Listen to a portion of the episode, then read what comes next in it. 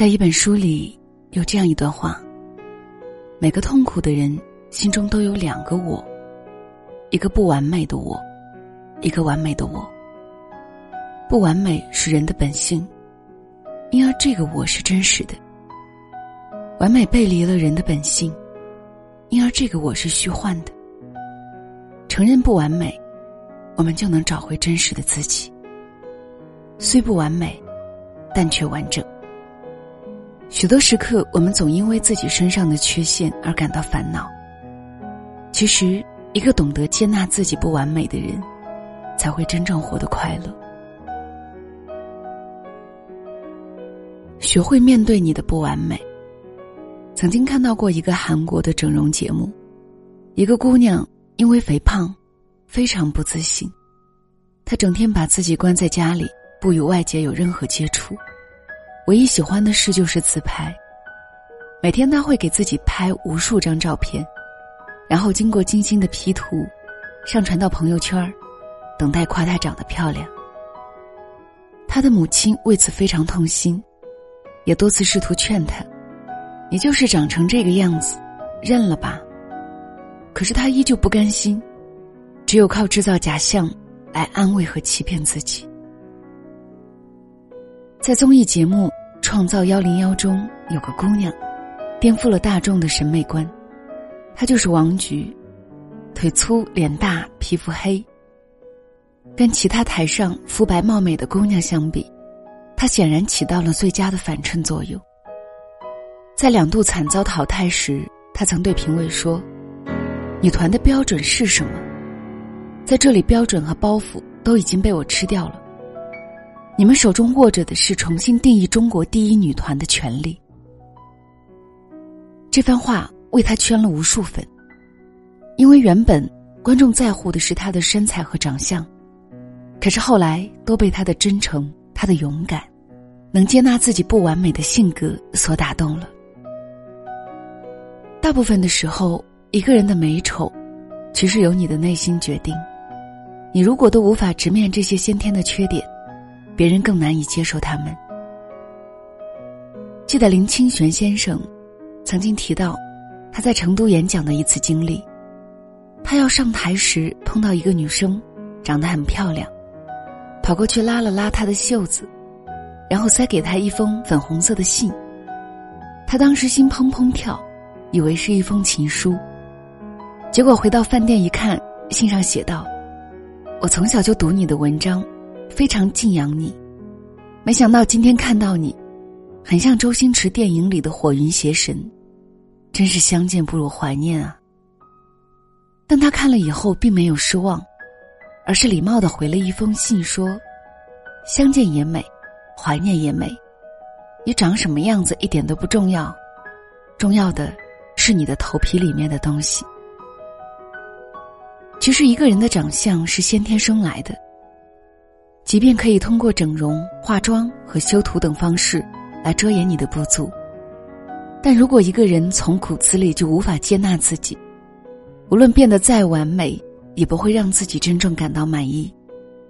就如《公主日记》里曾说：“除了你自己，没有人能让你感到自卑。”学会面对自己的不完美，其实是一种成熟、从容和智慧的表现。你的不完美是你的特质。林志玲曾经在一次演讲里提到，因为她的娃娃音总是被人吐槽和议论，于是有一段时间，连她都开始怀疑自己是否应该改变一下声音。有一天，她在机场的时候，把自己从头到脚都乔装的很好，她觉得一定没有人认出她了。就在她排队的时候。她就说了一句“不好意思”，她旁边的婆婆立刻抓住她说：“志玲姐姐，哦，你好瘦啊！你要吃饭，你有没有吃饭？你要照顾好身体，要照顾身体，不然婆婆心疼。”她顿时觉得这个婆婆的关心很真诚、亲切，发自内心。然后她突然认识到，就是因为她的声音特别有辨识度，才让别人能够立马认出她。然后跟他拉近距离，那他为什么又要想把他丢掉呢？它就是自己身上的一个胎记，无法去除。即便有机会去除，他也会失去自己最大的特质。这样看，他的弱点恰好是他的优势，所以后来他就对自己的娃娃音释然了，甚至还特别感谢他的与众不同。演员张嘉译可以说是大多数女性心目中的男神，尤其是走路的姿势很特别，虽然弯腰驼背一步三晃，但是被他演绎出了威严霸气又很酷的感觉。很多人想学他走路，但是大多貌似神不死，因为这已经成了他身上独有的气质和魅力。可是事实上却是，他也不想这么走路。只是因为自己曾在拍戏时得了强直性脊椎炎，无法彻底根治，背也很难打直走路。其实那时他也有迷茫，因为这很可能让他做演员的梦破碎。但是当他改变不了这个事实时，就只能选择接受。没想到这一缺陷反而成就了他事业上的成功。大家都知道，周杰伦唱歌其中最大的一个特点就是吐字不清。他曾经为此差一点被唱片公司淘汰。在刚开始的时候，许多观众也听不懂，非常不接受。但是后来，他想做点跟别人反差很大的音乐，那就是中国风。再加上他有咬字不清的缺陷，结合起来试一试，结果产生了很好的效果，一直风靡到现在。其实每个人都并非完美。他们身上都有困扰自己的缺陷，但有时候正因为不完美，才显得如此特别。如果你能很好的把它利用起来，就能把劣势转为优势，让你的优点去弥补你的不完美。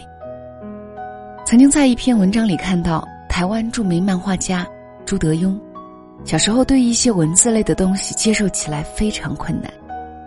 别的小朋友一个小时就能学会的东西，他花上一天时间也还是不会。甚至上中学时，连最差的学校也拒绝录取他。最后还是他爸爸给学校交了赞助费，才勉强让他入学。刚开始他也感到自卑，觉得自己真的像老师和同学说的那样笨。后来他发现自己并不笨，不过是对文字比较排斥。但是对图形特别敏感，别的同学好久都不明白的几何图，他只要看上一眼就明白其中图形的关系了。于是他发现了自己的优点以后，就开始画一些画，而他也只有在拿起画笔时，才会感到快乐。后来他曾说：“通过画画，我发现我原本并不是一个永不发芽的四季豆，只是没有找对方向而已。”我相信人和动物一样都有自己的天赋，比如老虎有锋利的牙齿，兔子能奔跑。他们都是大自然成长过程中把自己的天赋忘了。就像有的人被迫当了一个医生，结果他晕血，所以他注定了只能一辈子平庸。试想一下，如果当初朱德庸不画画，而是非要去读自己确实不擅长的书。确实没办法看懂的文字，那么今天这个世界上，就又少了一个优秀的漫画家，而多了一个平庸的人了。而童话大师郑渊洁也曾经有过类似的经历。他上小学四年级时，一次老师布置了命题作文：“早起的鸟儿有虫吃。”但他却把作文改成了：“早起的虫儿被鸟吃。”这个行为让老师很生气。让他面对着全班同学，自己一直喊一句：“郑渊洁没出息。”后来加上他成绩本就不好，又得罪了老师，于是被开除了。辍学后，他发现自己对写童话特别感兴趣，于是他就一直写。如今他虽然是个连小学文凭都没有的人，但却成了中国的童话大王。其实每个人身上都有一定的缺陷。可以说，这个世上就没有十全十美的人。但重要的不是你的缺陷在哪里，而是取长补短，努力发挥你的优势，去做你喜欢做、适合做、也最擅长的事，也能取得成功。积极心理学之父马丁·塞里格曼曾说：“我们不需要和缺陷较劲儿，而是要学会区分哪些事情是可以改变的，哪些是不能够改变的，努力改变那些可以改变的，接纳那些不能改变的。每个人都有自己的优缺点，有时学会接纳不完美，比不完美本身。”更有值得你去反思的意义和价值。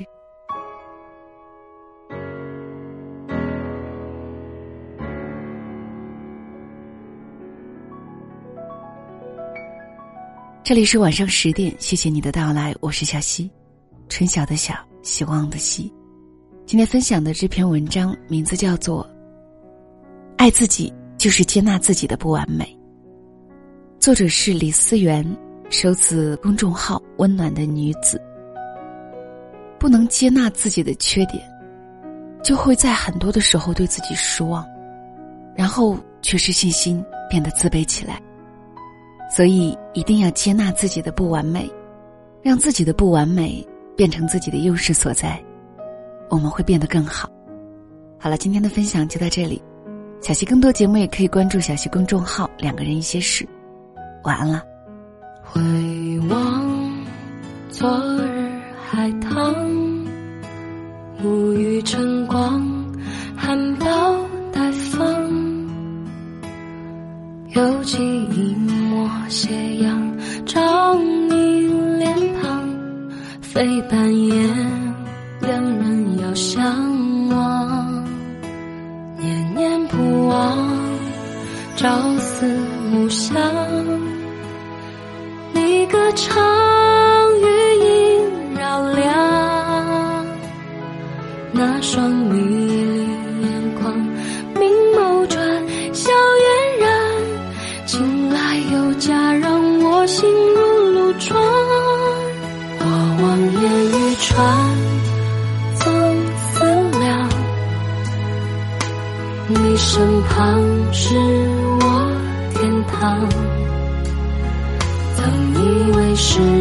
浪漫，来日方长，两情相悦如往常。到世事无常，生变幻，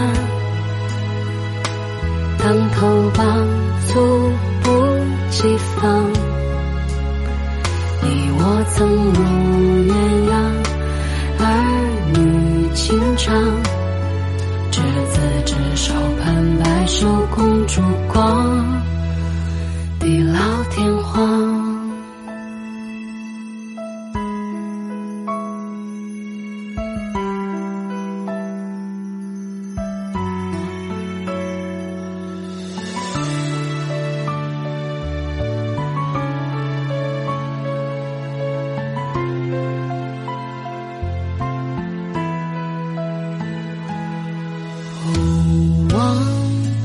秋草风霜，抱沧桑，不负芬芳。那些地久天长，已成过往。翘首看，你不在身旁，念念不忘，可有回响？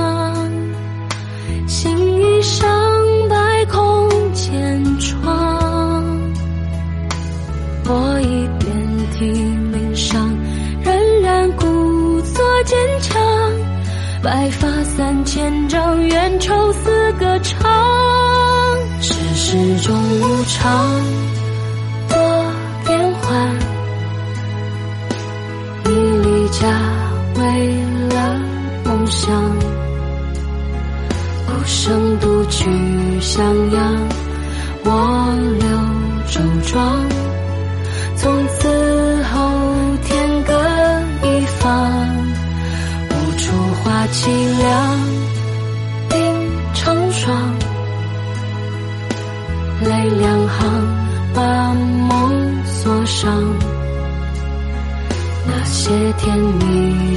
光，最终过往，仍希望你可以落落大方，浅笑依然。